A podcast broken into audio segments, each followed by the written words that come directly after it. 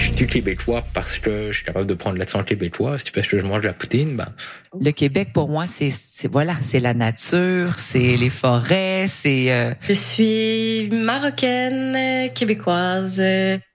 Québec au pluriel, c'est le balado dans lequel chaque semaine, des invités de tous les horizons se demandent ce que ça veut dire d'être québécois. Québec au pluriel est disponible sur cism893.ca et sur toutes les applications de balado.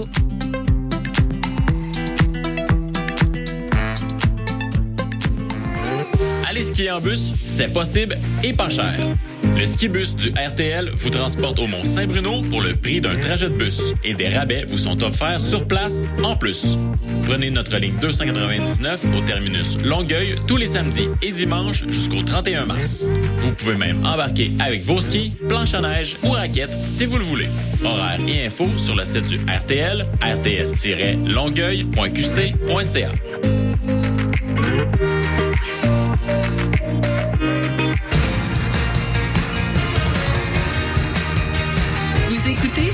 CISM 89.3 FM.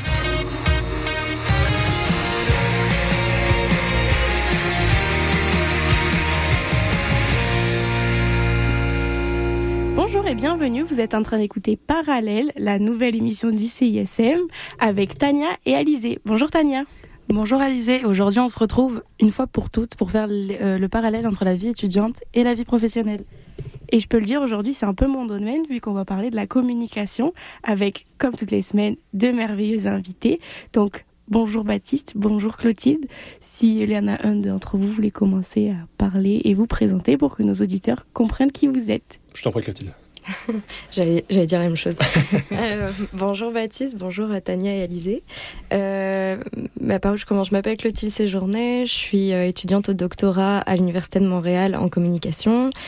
Euh, comment est-ce que j'en suis arrivée là? Euh, J'ai fait la majeure partie de mes études en France. J'ai commencé par euh, qu'est-ce que j'ai fait en France? J'ai fait des études littéraires et ensuite de langue. J'ai fait un diplôme de traduction. Euh, puis après ça, je me suis orientée vers la communication parce que en traduction, moi je voulais faire de la traduction littéraire, donc je voulais vraiment, euh, je voulais traduire les Harry Potter quoi.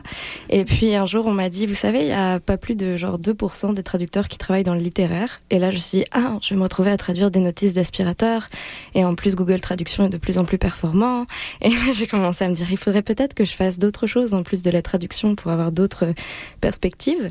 Et je suis partie en communication euh, à Sciences Com Audencia à Nantes. Et là, j'ai fait donc euh, un master de communication avec une spécialisation création de contenu et communication des entreprises et des institutions. Euh, pendant lequel j'ai fait des stages euh, en agence de communication, en maison d'édition et euh, en événementiel. Donc j'ai fait six mois de stage à l'Alliance française de Toronto en événementiel, donc la organisation de concerts, pièces de théâtre, euh, expositions, photos, euh, tout ça. Euh, puis j'ai fait ma dernière année de, de, master ou maîtrise, donc dans une agence de communication en alternance. Je travaillais quatre jours semaine en agence de communication et j'étais un jour par semaine en, à l'école. C'est ça. Donc c'est là que j'ai fait mon, mon mémoire. mon mémoire, il portait sur les controverses sur Twitter. Donc je travaillais sur euh, les controverses des anti-vaccins et puis les discours euh, White Lives Matter euh, sur Twitter, le Twitter français. Puis la coïncidence a fait que ça s'est fait pendant le coronavirus et je travaillais sur les anti-vax. Donc c'était assez pratique. J'avais pas prévu le truc, mais la pandémie est arrivée à point nommé pour moi. Et après ça, euh, j'ai rencontré un professeur de l'Université de Montréal qui était sur mon, jury de mémoire et qui m'a dit euh, Aimerais-tu aller au Québec euh, faire un doctorat? Et comme je ne savais pas du tout ce que j'avais envie de faire à ce moment-là, je me suis dit Oh, quatre ans de plus à l'université, ce serait un bon moment pour continuer à réfléchir à tout ça. c'est comme ça que je me suis retrouvée dans un avion vers Montréal pour faire mon doctorat en com. Eh ben, bonjour à toutes et bonjour à tous et toutes celles qui nous écoutent. Je m'appelle Baptiste Jacquet, euh, étudiant à l'Université de Montréal depuis trois ans maintenant. Euh, si tout se passe bien, on touche du bois, je termine mon année euh, cette année en ayant mon baccalauréat en sciences de la communication à l'Université de Montréal.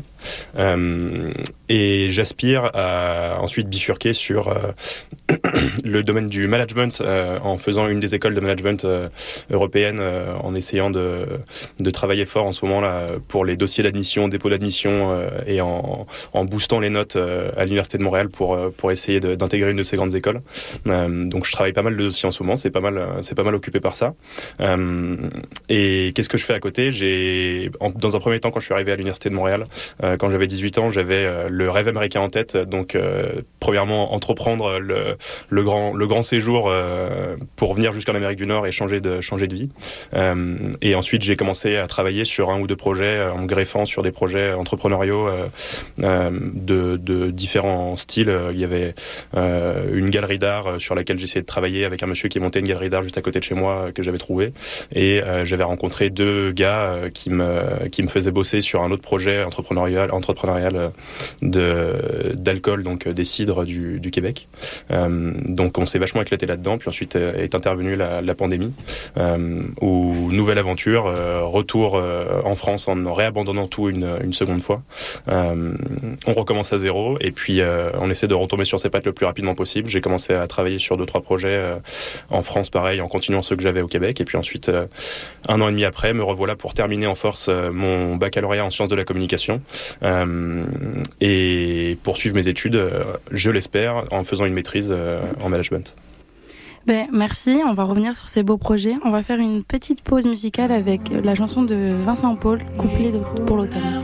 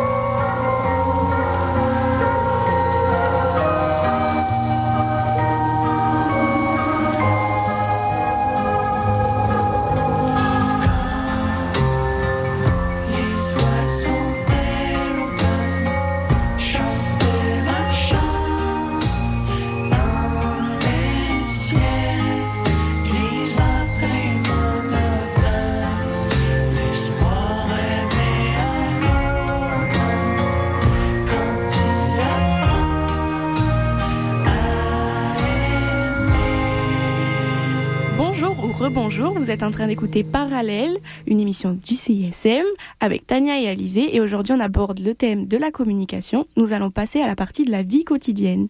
Donc euh, Tania, je te laisse poser la première question. Ma première question, ce sera pour Clotilde. C'est quoi une journée typique en tant que doctorante et chargée de cours en communication?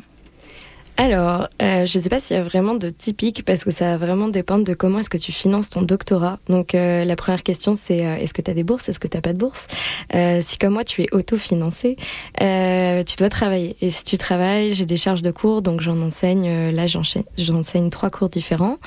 Le mardi 2 et le mercredi 1.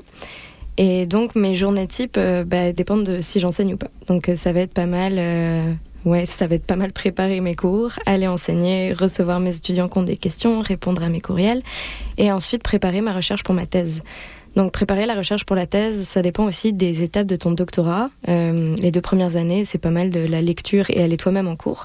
C'est une spécificité aussi d'ici. Euh, au, Québec, tu as une première année avec des cours obligatoires, ce qui n'est pas le cas euh, en France notamment. Enfin, ça dépend des filières, mais en communication. Et puis, donc aller en cours et préparer les différentes étapes, donc faire tes lectures, faire ta revue de la littérature, euh, préparer, là en ce moment je prépare mon certificat éthique, et bientôt pour moi ce sera, donc à partir en fait du mois prochain, faire de la collecte de données. Donc là ça dépend de ta thèse, euh, de ton sujet, avec qui est-ce que tu travailles.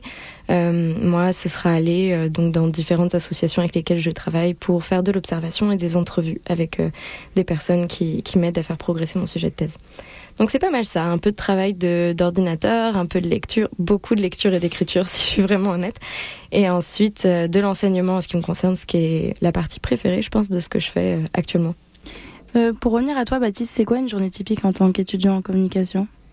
Euh, une journée typique en tant qu'étudiant en communication. Euh, bah en ce moment, je suis particulièrement euh, discipliné. Euh, donc, j'essaie de me réveiller à heure fixe et de m'arrêter de travailler assez tard en ce moment parce que j'ai les études plus les dépôts de master pour ceux qui sont aussi dans ce dans ce dans cette phase-là. Euh, donc euh, c'est quand même euh, commencé assez tôt où je commence à travailler. Bah, si jamais j'ai cours, donc lundi, mardi, mercredi en fait, j'ai réussi à m'arranger pour mettre tous mes cours. Donc lundi, mardi, mercredi, c'est consacré uniquement à mes études à l'université de Montréal. donc ça me permet de me faire de 8h jusqu'à 20h30 ou 21h focus sur les cours, donc à l'université. et ensuite jeudi, vendredi, samedi, dimanche, parce qu'on se fait des grosses semaines en ce moment bien chargées avec les examens plus les tests standardisés euh, d'anglais, euh, le GMAT, etc. pour ceux qui sont familiers avec tout ce, genre de, tests-là.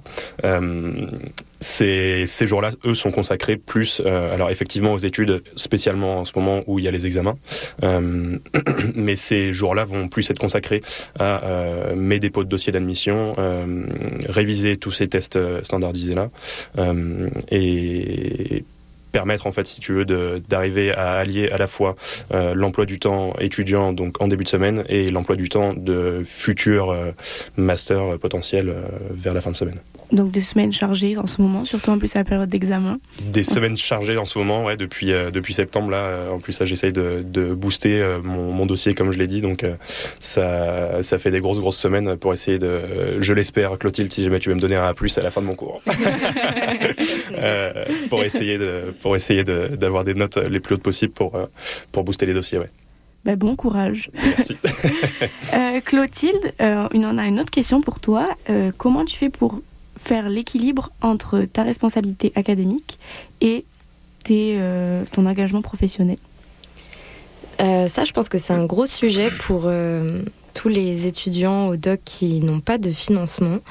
Euh, parce que les charges de cours, en fait, ben, ce pourquoi on est payé, c'est ce qui me prend le plus de temps dans ma semaine. Euh, c'est préparer les cours, faire mes corrections, etc. Puis aller enseigner. Puis c'est aussi assez drainant euh, parce que j'essaye toujours de vous faire un petit show quand même quand je viens.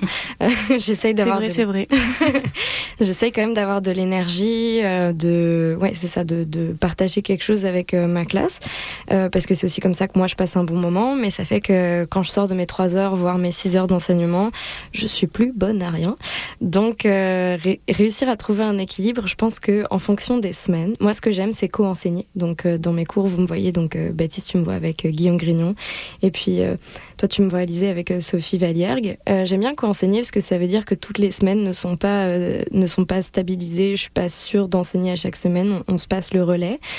Euh, ou alors on peut aussi se reposer un peu l'un sur l'autre en fonction de bon bah là si j'ai une grosse semaine pour ma thèse, je peux demander davantage d'aide, répartir un petit peu avec le co-chargé de cours et ça marche aussi dans l'autre sens, eux peuvent se reposer sur moi quand ils en ont besoin. Donc moi je dirais que je, réussis à faire l'équipe grâce au travail d'équipe. Euh, J'aime travailler avec des gens et pouvoir euh, leur donner de l'énergie quand ils en ont besoin et qu'ils me donnent de l'énergie quand quand eux ils en ont besoin.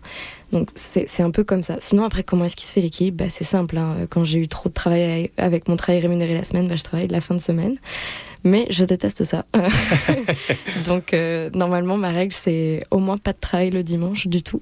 Mais quand il faut, euh, bah, le samedi et le dimanche peuvent y passer. Mais j'essaye de rendre ça quand même assez exceptionnel parce que c'est pas bon pour euh, la santé mentale de travailler tous les jours de la semaine. Donc Baptiste, j'espère que c'est une phase une phase pour toi et que ça va bientôt s'arrêter. Mais ouais.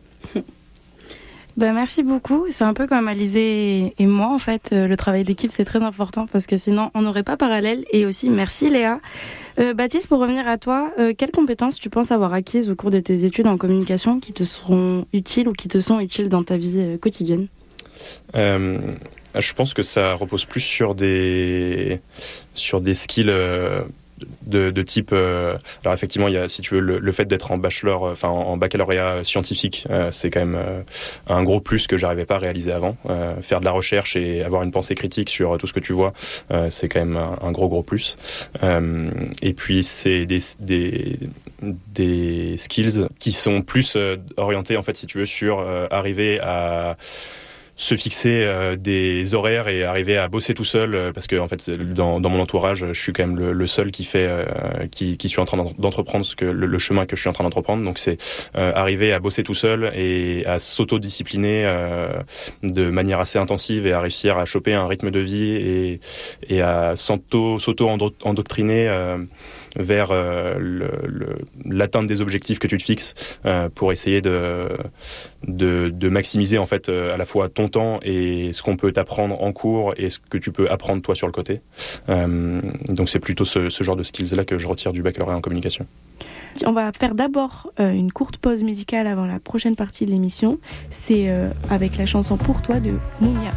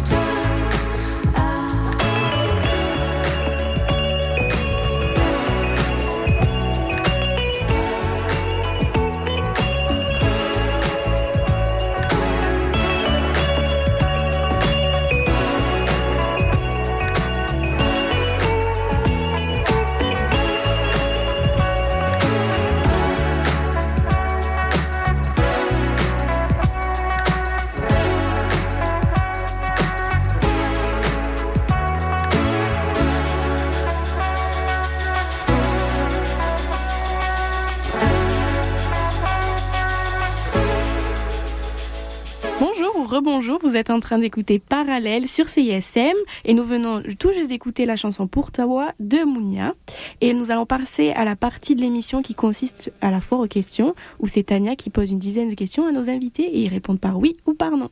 Tania, je t'en prie. Merci Alizé. Pour la première question, ce sera la collaboration avec d'autres professions est-elle importante dans votre domaine? Oui. Oui. Est-ce que les stages sont importants dans ce domaine? Oui. Oui. Est-ce que la communication permet-elle d'influencer l'opinion publique Oui. oui. On voit de l'hésitation, d'accord, on reviendra dessus. Est-ce que la communication, c'est que les réseaux sociaux? Non. non. Est-ce que les nouvelles technologies ont impacté de manière négative le domaine de la communication? Non. Non. Est-ce que la communication se résume à l'utilisation de Canva? Non. non. Est-ce que la communication est un domaine majoritairement féminin? Mmh, Non. Ah, oui. Est-ce qu'il faut être créatif pour travailler dans ce domaine Oui. Oui. Et enfin, la question préférée d'Alizé, est-ce que le café est votre meilleur allié Non. Plus maintenant. Oh, désolée Alizé. Je suis hyper déçue. Euh, on peut revenir sur la question, euh, déjà, bah, de, de, la quantité de femmes au, dans le secteur de la communication. Baptiste, est-ce que tu trouves qu'il y a beaucoup de femmes dans le secteur? Alors, j'aurais tendance à te dire que oui, effectivement, quand on est en cours, euh, tu te retournes et tu vois quand même euh, la jante féminine en surreprésentation euh, dans ta classe. Donc, euh, c'est sûr qu'il y a beaucoup, beaucoup de, de filles euh, aujourd'hui qui sont en cours. après, dans les expériences entre guillemets professionnelles ou semi-professionnelles. Par exemple, je prends euh, les intervenants qu'on avait eus euh, qui sont passés avec, euh, bah, par, exemple, Guy, qui est donc un de mes chargés de cours, qui nous a fait. On a eu la chance d'avoir pas mal d'intervenants de, de, Guy, ou dans d'autres cours d'ailleurs. on a beaucoup beaucoup de personnes qui viennent et qui sont des hommes. on a eu des porte-paroles, on a eu des gens qui ont lancé leur boîte dans dans des agences de com et, et de relations publiques, etc. Donc je pense qu'effectivement, il y a beaucoup, beaucoup de filles qui apprennent la com, donc forcément très représentées dans les agences de com, etc. Euh, après, euh, être un garçon en sciences de la communication, je pense pas que ce soit un souci et on s'en sort très bien. et toi, Clotilde, en cours, est-ce que tu le vois euh plus de filles par rapport à des garçons? Oui, bah, c'est sûr. En fait, bah, bien sûr, euh, c'est pas un problème euh, du tout d'être un, homme en communication. C'est clair que j'ai plein de garçons aussi en classe. Si je regarde mes amphis, c'est quand même des grosses majorités de filles. Euh, je dirais que ça a tendance à s'équilibrer. Je trouvais que c'était un écart qui était plus tranché quand moi je faisais mes études en France que ici. Euh, j'ai quand même un peu plus. Moi, je, je, me rappelle de promos où il y avait deux garçons pour comme 60 filles. Donc là, tu dis bon, ok, c'est quand même gros. C'est marrant parce que moi, quand j'invite des gens dans mes cours, c'est constamment des femmes. non, j'ai okay. réfléchi, j'invite que des femmes. Mais euh, bon, ça après. Mais non, euh, dans le milieu professionnel, je pense qu'en fait, c'est juste une question de pourcentage. Je pense qu'en termes de pourcentage, il y, y, a plus de femmes. Ouais. Mais euh, bon c'est peut-être comme dans tous les milieux, c'est quelque chose qui a tendance à, à venir se rééquilibrer aussi ouais, euh, avec sûrement. le temps. Moi, j'aimerais bien revenir sur la question des stages, parce qu'on a vu à travers votre petite présentation à chacun euh, que vous avez toujours fait euh, du concret à, co à, côté de vos études, donc euh, vous, avez, vous avez pratiqué, on dirait, la théorie de communication. Est-ce que pour vous, c'est vraiment important? Est-ce que c'est nécessaire même, si on fait des études en communication, de faire quelque chose de concret à, co à côté? Tu veux commencer? Allez, j'y vais. euh, bah alors, j'ai choisi de ne pas faire de stage, moi, personnellement. Euh, Aujourd'hui, je sais que c'est quelque chose qui aurait pu m'apporter euh, à côté. Cela dit, effectivement, j'ai toujours eu ce, ce truc-là où je me disais, j'ai envie de bosser et de trouver un projet à côté de mes études, en fait, qui me permette d'apprendre d'autres choses et qui soit, certes, en rapport où ça me permet d'appliquer la théorie en communication, mais ça me permet aussi d'apprendre et d'appliquer d'autres choses que je pourrais pas voir en communication. Donc, ces projets-là dont j'ai parlé que j'ai vaguement abordé, euh, qui m'ont pris pas mal de temps en fait euh, en première et deuxième année. Aujourd'hui, je suis quand même beaucoup plus concentré sur mes cours euh, et sur mes dépôts d'admission pour les masters, etc. Mais les stages m'ont m'ont pas manqué parce que j'ai réussi à m'investir à côté sur d'autres projets. Mais effectivement, en fait, je pense pas que la question se pose plus sur est-ce que tu arrives à choper un stage ou non. C'est plus euh, essaye de te projeter dans le monde professionnel et faire des expériences en fait à côté. Euh, le stage est une grande porte ouverte pour les étudiants, mais il y a plein d'autres portes euh, qui peuvent être qui peuvent être enfoncées pour pour acquérir d'autres d'autres d'autres talents que tu ne serais pas forcément découvert en cours en fait. Et toi, Clotilde, toi, tu as fait des stages à la différence de Baptiste? Euh, Oui, moi, moi j'ai fait un max de stages. Euh, pour moi, Alors j'avais beaucoup la bougeotte quand je faisais mes études euh, et je voyais le stage comme une façon de pouvoir me casser un peu. Donc euh, j'ai beaucoup cherché des stages à l'étranger parce que j'avais envie de partir euh, voyager un petit peu. J'étais constamment fauchée parce que les stages c'est ou pas rémunéré ou très peu rémunéré. Et puis je faisais beaucoup de stages en asso ou un truc comme ça, donc je me retrouvais à être payée. bon bah voilà, vous avez les repas du midi qui vous sont payés, donc c'était un peu compliqué. Mais je suis allée en Irlande, je suis allée aux Pays-Bas, je suis venue au Canada, à Toronto avant de venir au Québec. Euh, puis j'ai fait des stages dans plein aussi d'endroits, parce que la communication, mais peut-être on y reviendra plus tard, mais c'est un milieu qui est tellement vaste que quand tu commences tes études en com, surtout si tu es dans un milieu, une université qui fait beaucoup de théorique, euh, il y a plein de moments, je pense, où tu te poses la question, euh, qu'est-ce que je vais faire de tout ça? Et moi, j'avais envie de savoir, j'aimais tout et je voulais savoir qu'est-ce que j'aime pas. Parce qu'à un moment, il fallait que je puisse euh, réduire un peu le champ des possibles. Donc j'ai choisi des stages qui allaient dans des directions super différentes en me disant, ok, ça j'aime, ça j'aime pas. J'ai un peu pratiqué, je suis devenue un peu couteau suisse, je me suis dit, je vais faire un peu de tout et ensuite je vais, je vais vraiment pouvoir aller à des entrevues où je me dirais, bon bah ces missions-là, vraiment j'aime pas. Et si c'est ça euh, l'essentiel de mon travail, je veux pas euh, travailler ici. Euh, donc voilà, pour moi le stage c'était ça. Puis en fait le stage ça m'a fait rencontrer beaucoup beaucoup de gens. Je pense qu'on parle beaucoup de réseau. Euh, quand on est en école privée, le réseau il se constitue avec euh, les alumni, les anciens étudiants, etc. Quand on est à l'université, le réseau, si on n'est pas dans les assos étudiantes, si on travaille pas fort à se construire un réseau et à le garder, le réseau est pas si simple que ça. Si on est un peu introverti, tout ça les stages, ça vous baigne dans des milieux professionnels où en fait vous vous créez un réseau professionnel d'une manière plus organique ou peut-être en faisant un peu moins euh, tous ces efforts de socialisation quotidien pour le créer et le maintenir. Donc je pense aussi que ça dépend des personnalités de chacun et chacune. Moi j'ai beaucoup aimé faire des stages et je conseille souvent à mes étudiants d'en faire parce que ça m'a beaucoup orienté, ça m'a fait voyager, ça m'a fait rencontrer plein de gens intéressants. Donc ouais. Ben, ça me donne envie de faire des stages maintenant. Euh, on va passer aussi à une question que vous étiez un peu mitigé euh, sur la communication. Est-ce que ça influence l'opinion publique? Tu veux peut-être que je commence sur celle-là Je te laisse, je te laisse y aller. T'es sûrement plus qualifié que moi pour y aller. Euh, non, en fait, c'est que sur le terme influence, c'est toujours. Euh, moi, je commence mon. Bah, en fait, on en parle dans le cours de communication en, interne avec Guy, puis on, en parle aussi dans le cours de rédaction. Euh, la communication, ça influence, mais ça ne manipule pas.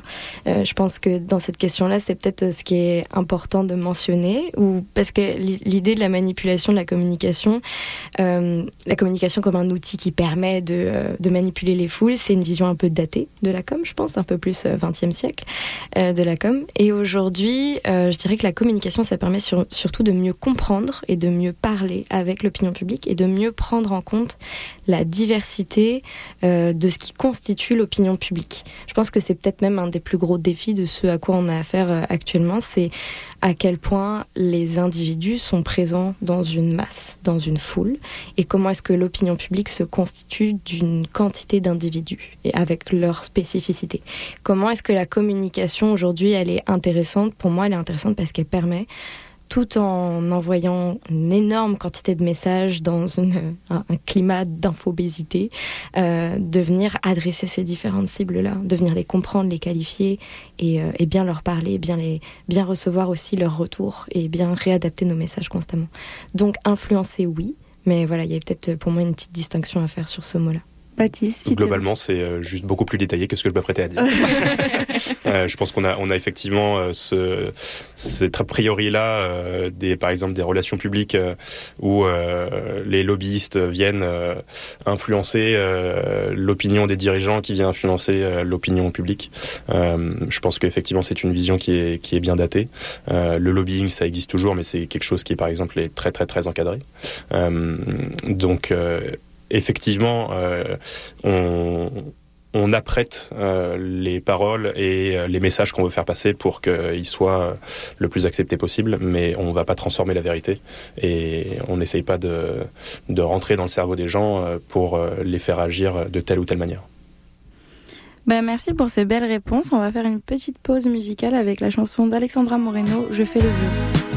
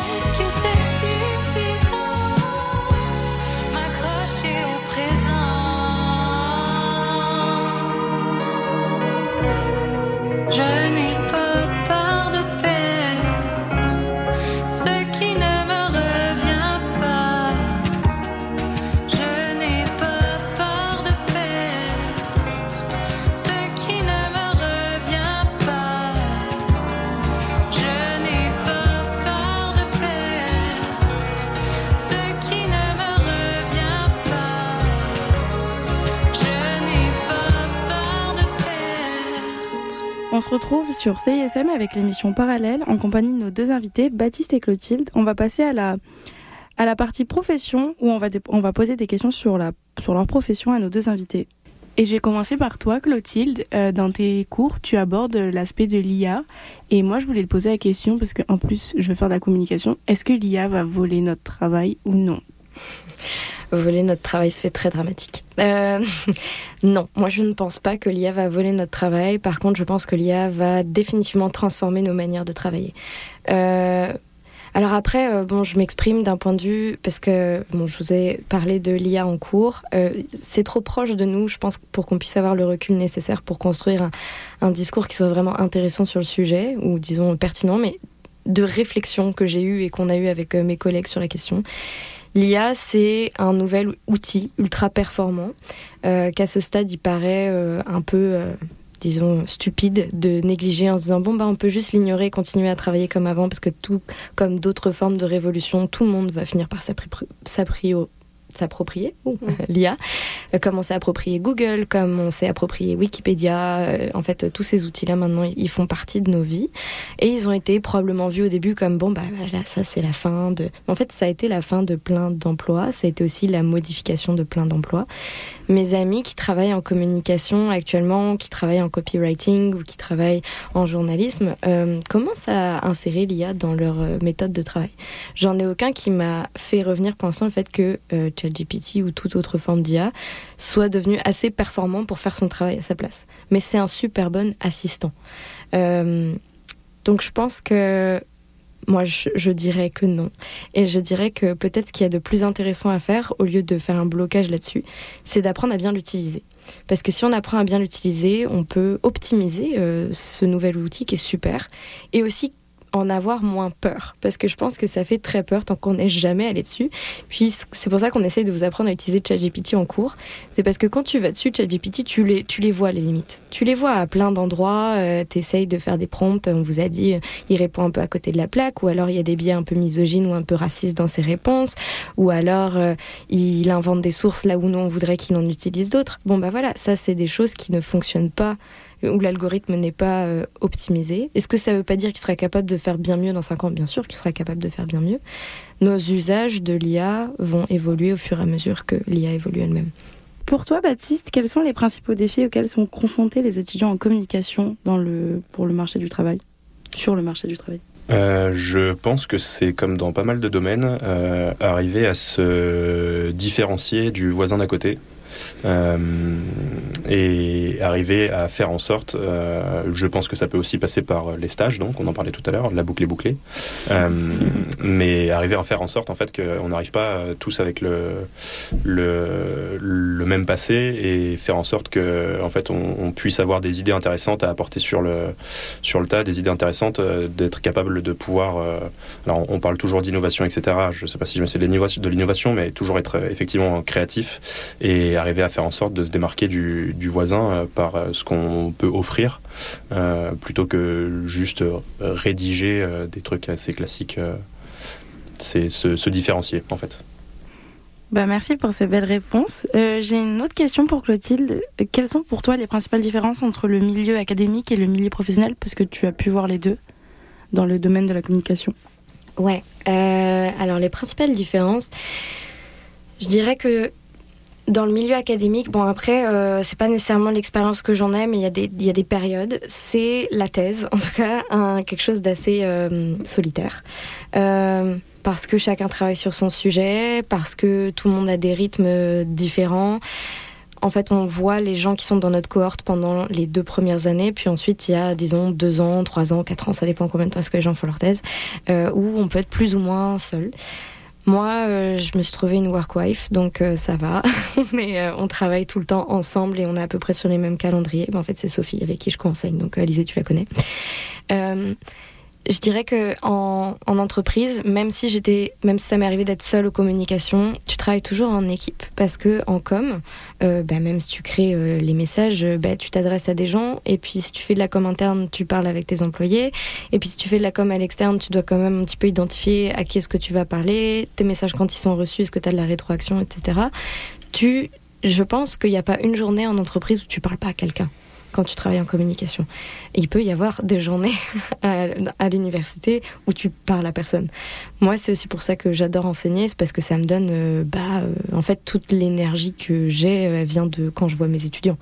Euh, parce que c'est comme une espèce de... Bon, même à 8h30, quand ils sont un peu endormis, et moi aussi, ça reste un flot d'énergie qui qui est vachement cool et qui nourrit pour le reste de la journée. Mais peut-être ça, c'est une grosse différence entre les deux. Ouais. Et puis je pense que ça gagne un peu mieux sa vie aussi de travailler en entreprise que d'être chargé de cours, mais bon.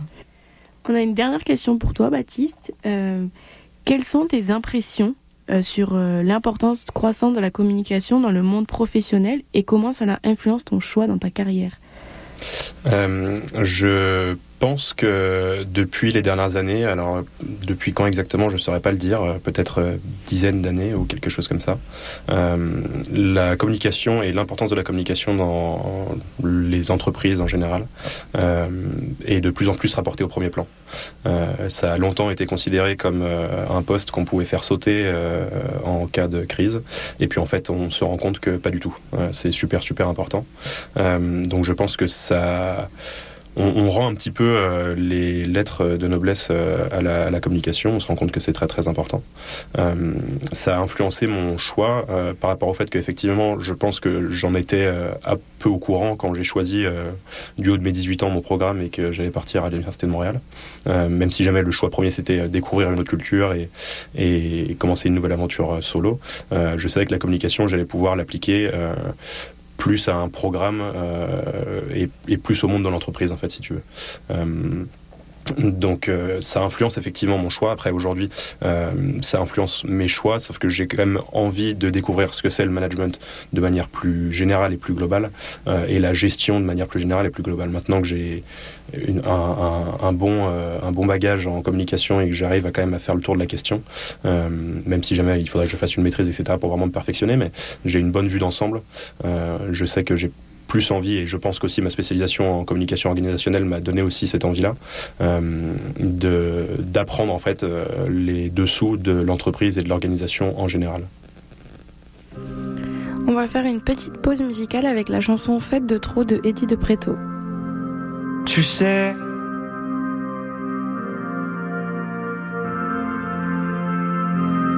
Tu sais, ce soir j'ai vu tous les joyaux de la pop.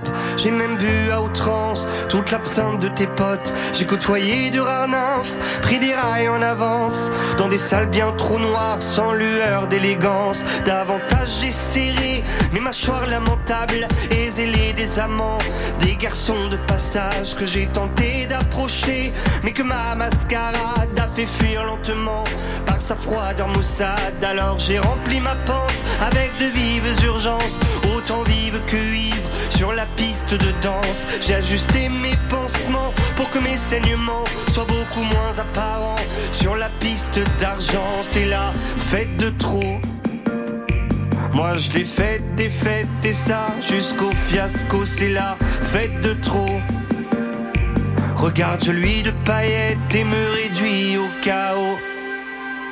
Tu sais, ce soir j'ai lu dans mon corps relâché le manuel torturé de cette danse exaltée. J'ai même glissé ma langue dans des bouches saliveuses, dans de tout petits angles où l'on voit que les muqueuses. Puis là, je suis rentré bel et bien les mains nues avec cet air déjà vu et l'envie de surplus. J'ai rien trouvé de précis excepté d'apparence, exactement même si demain tout recommence. C'est la fête trop.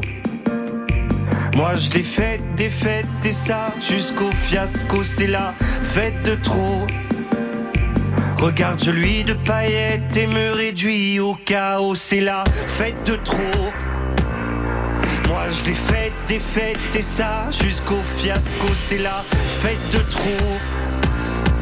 Regarde, je lui de paillettes et me réduis au chaos.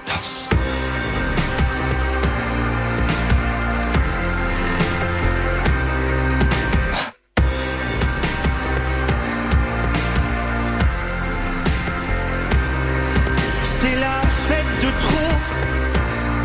Moi je l'ai fait, des fêtes et ça jusqu'au fiasco. C'est la fête de trop. Regarde, lui de paillettes et me réduis au chaos. Vous écoutez CISM avec l'émission Parallèle et aujourd'hui on reçoit Clotilde et Baptiste pour parler de communication.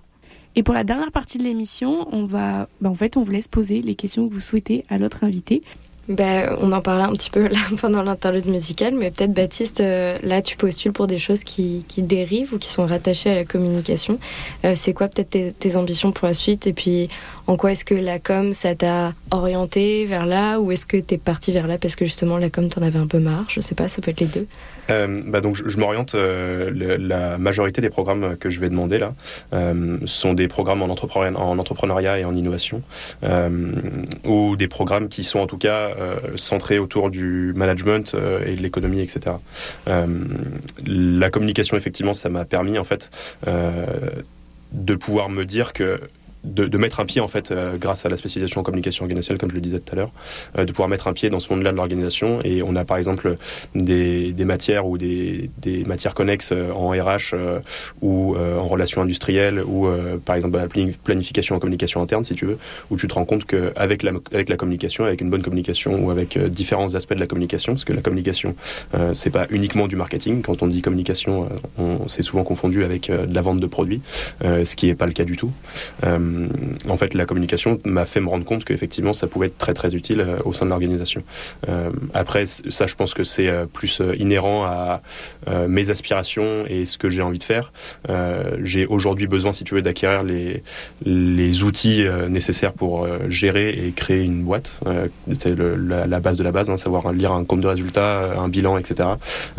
et qu'on me donne les outils pour pouvoir créer ce, ce, genre de boîte ou alors reprendre une entreprise ou ce genre de choses, parce que c'est, je pense, aujourd'hui euh, ce vers quoi je tends. Euh, et ça a été confirmé par euh, les différentes expériences que j'ai eues à côté de mes études. Ok. Et toi, Baptiste, est-ce que tu avais une question pour Clotilde? Complètement. Qu'est-ce que ça t'apporte le fait de faire un doctorat? Qu'est-ce que c'est ah. les, les, bénéfices que tu en retiens Je le fais pour m'amuser. Qu'est-ce que ça m'apporte? De la précarité et, euh, et l'anxiété. Non, euh, non, sans rigoler. Euh, à la base, je l'ai fait vraiment par curiosité. Pour la petite histoire, je travaillais en parallèle de mes études sur des bateaux de croisière. Donc j'étais steward et je partais pour faire l'école de la marine marchande. Donc ce n'était pas du tout ça que je devais faire à la base, sauf qu'il y a eu la Covid, que l'entreprise qui m'employait a laissé partir plein d'employés parce que bah, il y avait plus de bateaux qui naviguaient, que mes convictions écologiques ont grandi, que la croisière c'est pas top top, et qu'à un moment euh, bah, j'ai rencontré cette personne de l'université de Montréal qui m'a dit voudrais-tu faire une thèse? Je ne savais pas ce que c'était. Donc si euh, vous nous écoutez que vous dites euh, non mais moi le doctorat jamais trop abstrait, six mois avant de commencer je savais pas ce que c'était. Donc pourquoi pas. Euh, maintenant, pourquoi je le fais? Bah déjà parce que, à ma grande surprise, l'enseignement, ça me fait triper. Donc je pense que je le fais pour devenir prof et parce que je pense que je suis une bonne prof. Oui, complètement. Et... Merci. Si jamais, certains, vrai, vrai, si jamais certains étudiants écoutent ce programme euh, et qu'ils euh, veulent, ils veulent choisir des cours à la prochaine session, n'hésitez pas à choisir celui de marketing. De toute façon, ils sont obligatoires, donc euh, vous me verrez, que vous le veuillez ou non. Mais euh, non, ouais, c'est ça. Maintenant, je le fais pour l'enseignement. Euh, la recherche, trouve ça très stimulant. Euh, c'est super cool de pouvoir faire les deux. C'est un peu le meilleur des deux mondes. Il paraît que la paye est pas mauvaise aussi quand t'es titulaire, mais bon, ça. Après, euh, non, c'est ça. Si jamais ça marchait pas, l'enseignement à l'université, je pense que moi, enseignement en cégep ou euh, en fait tout type d'endroit où je peux venir et faire un peu de pédagogie et voir des gens et avoir des conversations stimulantes et moi me former parce que bien là, je donne des cours de méthode, de rédaction, de com interne. Bon, il y a des sujets sur lesquels j'en connaissais plus que d'autres. La com interne, j'en avais fait de manière pro, mais c'est construire des réflexions et te dire comment est-ce que je peux délivrer ça à des étudiants pour qu'ils trouvent ça intéressant, pour qu'ils puissent s'en servir, etc. Euh, c'est tellement cool. Ouais. C'est tellement cool. Donc je pense que c'est pour ça que je le fais maintenant. Ok. Donc vraiment axé sur euh, l'enseignement et qu'est-ce que ça t'apporte pour arriver à transmettre un peu le savoir. Et... Ouais, complètement. Trop cool. Complètement. Trop je pense cool. que ça m'apporte euh, plus personnellement. Bah, je sais pas. J'espère que mes étudiants m'apportent autant que ce que je leur apporte. Peut-être qu'ils m'apportent plus. Ça dépend de, de la perspective qu'ils qu ont de mes cours. Hein, parce que je sais que t'en as toujours qui sont plus euh, intéressés que d'autres. Là, c'est normal. Tu peux pas passionner un amphi de 80 personnes, mais c'est ça. Ok, et alors donc ça me, ça me mène sur la question euh, suivante, euh, qui était une transition absolument magnifique, tu, me- tu me l'offres. Euh, L'objectif, si jamais tu arrives à, à voir après euh, ce gros mur que tu as devant toi, qui est euh, le- la thèse et le, finir ton doctorat, euh, c'est donc d'enseigner de, d'enseigner ou est-ce qu'il y a autre chose? Euh, alors déjà, euh, la thèse, euh, c'est pas un mur. Faites, faites une thèse, ça se fait. Euh, c'est- c'est ok.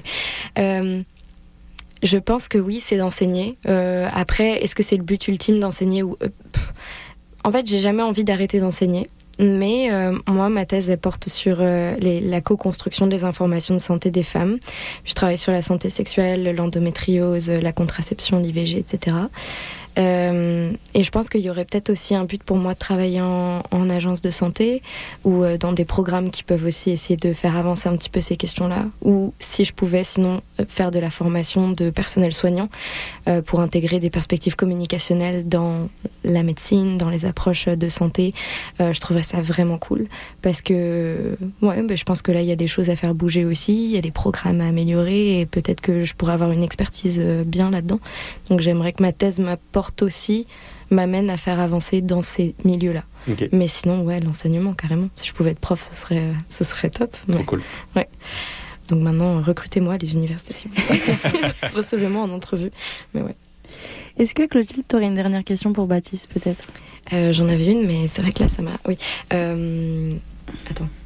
Oui. Ah oui. Euh, donc tu m'as dit que tu voulais postuler un petit peu en Europe. Ouais. Euh, Est-ce que tu penses déjà que en termes de- d'expérience professionnelle, ça va changer un petit peu en fonction des pays que tu cibles? Et puis, euh, qu'est-ce que ça t'a apporté l'expérience à l'international? Parce que moi, j'ai beaucoup aimé faire des stages à l'étranger. Je trouve que ça m'a apporté beaucoup de choses. Et pourquoi est-ce que est-ce que tu conseillerais de faire ça à- peut-être à des gens qui nous écoutent de quitter un peu le pays? Euh, alors je conseille à quiconque de le faire. Euh, je pense que c'est pas donné à tout le monde euh, parce qu'il faut s'en donner les moyens personnellement et puis ça, représente quand même des, sommes mis, bout à bout. Donc si je m'en reste très terre à terre, c'est pas forcément donné à tout le monde. Mais je, recommande à quiconque peut le faire et veut le faire euh, de le faire. Euh, ça apporte énormément et je pense que c'est en tout cas à l'âge où je l'ai fait et puis en fait à n'importe quel âge euh, particulièrement quand on est jeune, une autoroute ouverte sur la maturité, savoir se prendre en main, savoir ce que tu veux et comment est-ce que tu vas y arriver. Euh, quand tu arrives et que tu as 18 ans, euh, quelque chose comme ça, que tu prends la décision de tout quitter euh, alors que tu es pas mal en place euh, là où tu es, si tu veux, c'est recommencer une histoire à zéro. Euh, alors après, tu as toujours euh, les, les trucs un peu classiques de euh, ça m'a beau- énormément ouvert l'esprit, euh, ce genre de choses-là. Euh, mais c'est quand même une grosse claque dans la gueule euh, de se dire bon bah t'es à l'autre bout du monde, euh, t'es venu pour euh, trouver ce que ce qui te plaît euh, et revenir euh, ou rester là-bas pour choper des opportunités et, et bosser d'arrache-pied pour essayer de t'enrichir toi euh, et revenir plus fort que plus fort que jamais. Euh, donc oui, je, je recommande à, quiconque de le faire. Euh, c'est, je pense, pour le coup, un mur avant qu'on parte. et mais en réalité, ça se, ça se fait très très bien. Faut, faut juste mettre un pied dans le bateau, comme j'aimais le dire, mettre un pied dans le bateau, et puis après, on se laisse un peu porter par le courant. On a une, on a une, une faculté.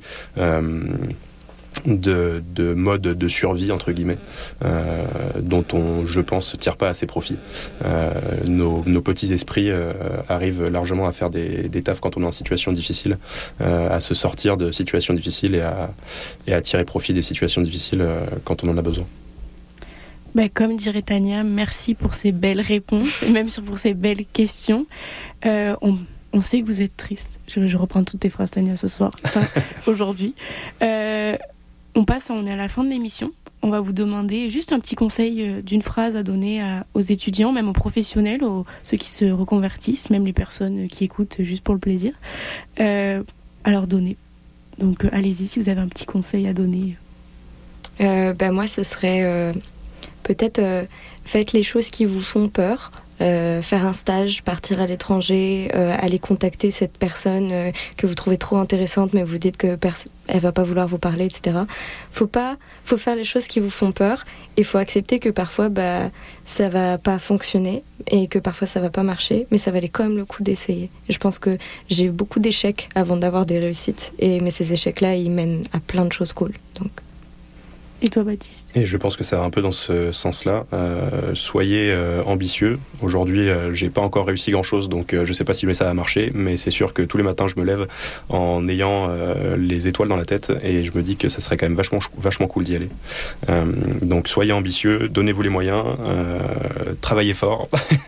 et puis à ceux ou celles qui nous écoutent, qui ça pourrait être pertinent, prenez-moi dans votre école. Et faites des thèses aussi, c'est très important. Je pense que ce sera le mot de la fin.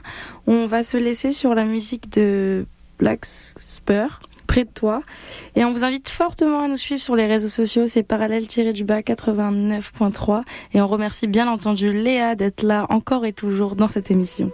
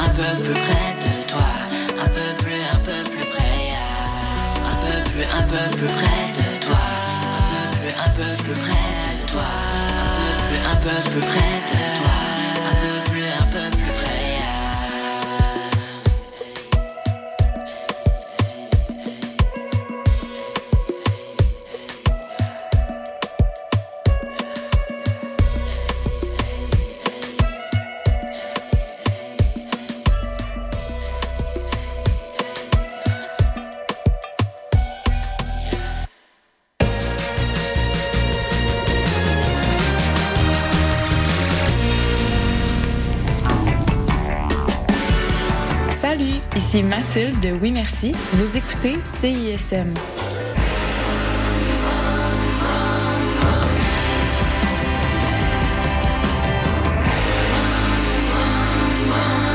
Depuis janvier 2019, l'émission Le Chant des Sirènes revoit l'actualité de façon ludique. Des questions à choix de réponse, une chronique hebdomadaire ainsi que des invités de marque. Toutefois, parmi les choix suivants, qu'est-ce qu'on ne retrouve pas durant cette émission du dimanche? A. Bob Barker à l'animation. B. Des chroniques humoristiques de Mariana Mazza. Ou C. Des sociologues de qualité. Euh, la réponse A. Malheureusement, la réponse était toutes ces réponses. Les deux co-animateurs ne sont que des sociologues de pacotille. Le chant des sirènes, tous les dimanches 14h à CISM. Hey, salut les mecs, Alex et Éloi. J'ai pensé que cette chanson-là cadrerait bien dans le cours de maths.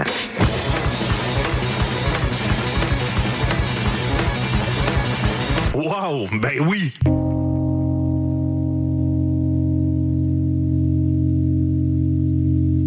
Hey, ça, c'est obligatoire.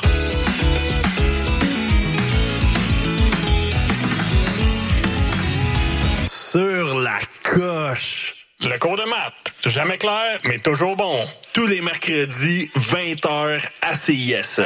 Salut, on est Commande Salut, c'est Sarah May. Salut, c'est Gabuchard.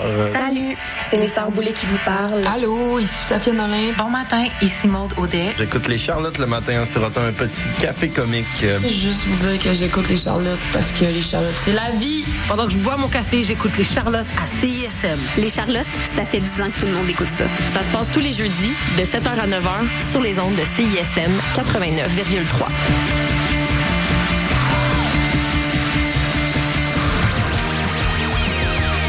Salut, c'est Eliane de la Sécurité, le groupe de musique, et vous écoutez CISM.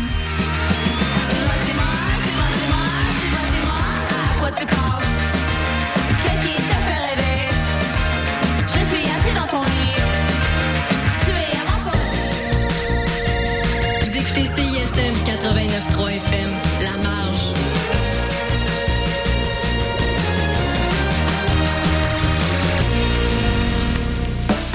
Vous écoutez La Collation, 30 minutes du meilleur de la musique francophone de CISM, votre dose d'énergie pour continuer la journée. 10 ans à faire le tour du monde avec sa